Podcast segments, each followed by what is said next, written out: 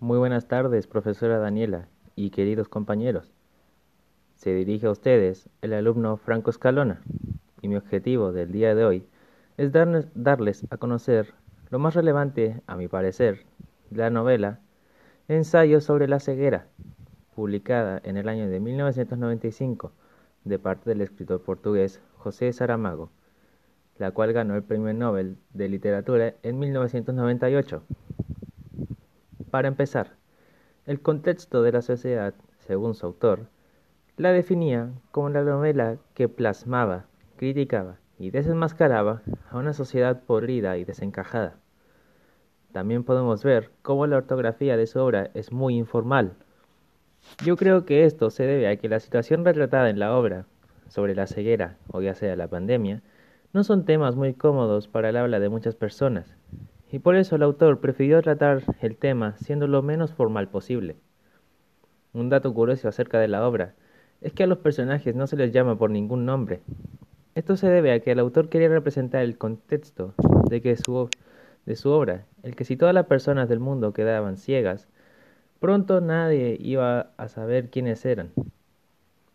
Como dato negativo, lamentablemente, hay un antivalor que aparece en la obra, el cual es la crueldad y se refleja cuando las personas encierran a los contagiados en un manicomio abandonado o las dejan a su merced, sin agua o cuidados médicos, demostrando que la humanidad se deja llevar por sus instintos. Pero no todo es malo, ya que hay un hecho que fue de mi agrado, el cual fue el de la amabilidad, que se vio referenciado en la esposa del doctor, ayudando a su marido a pesar de sus condiciones, y además, más adelante en la historia, Vemos cómo ayuda a las demás personas ciegas que están en el manicomio, lo que demuestra que incluso cuando todo se vea mal, siempre habrá alguien a tu lado, en las buenas y en las malas.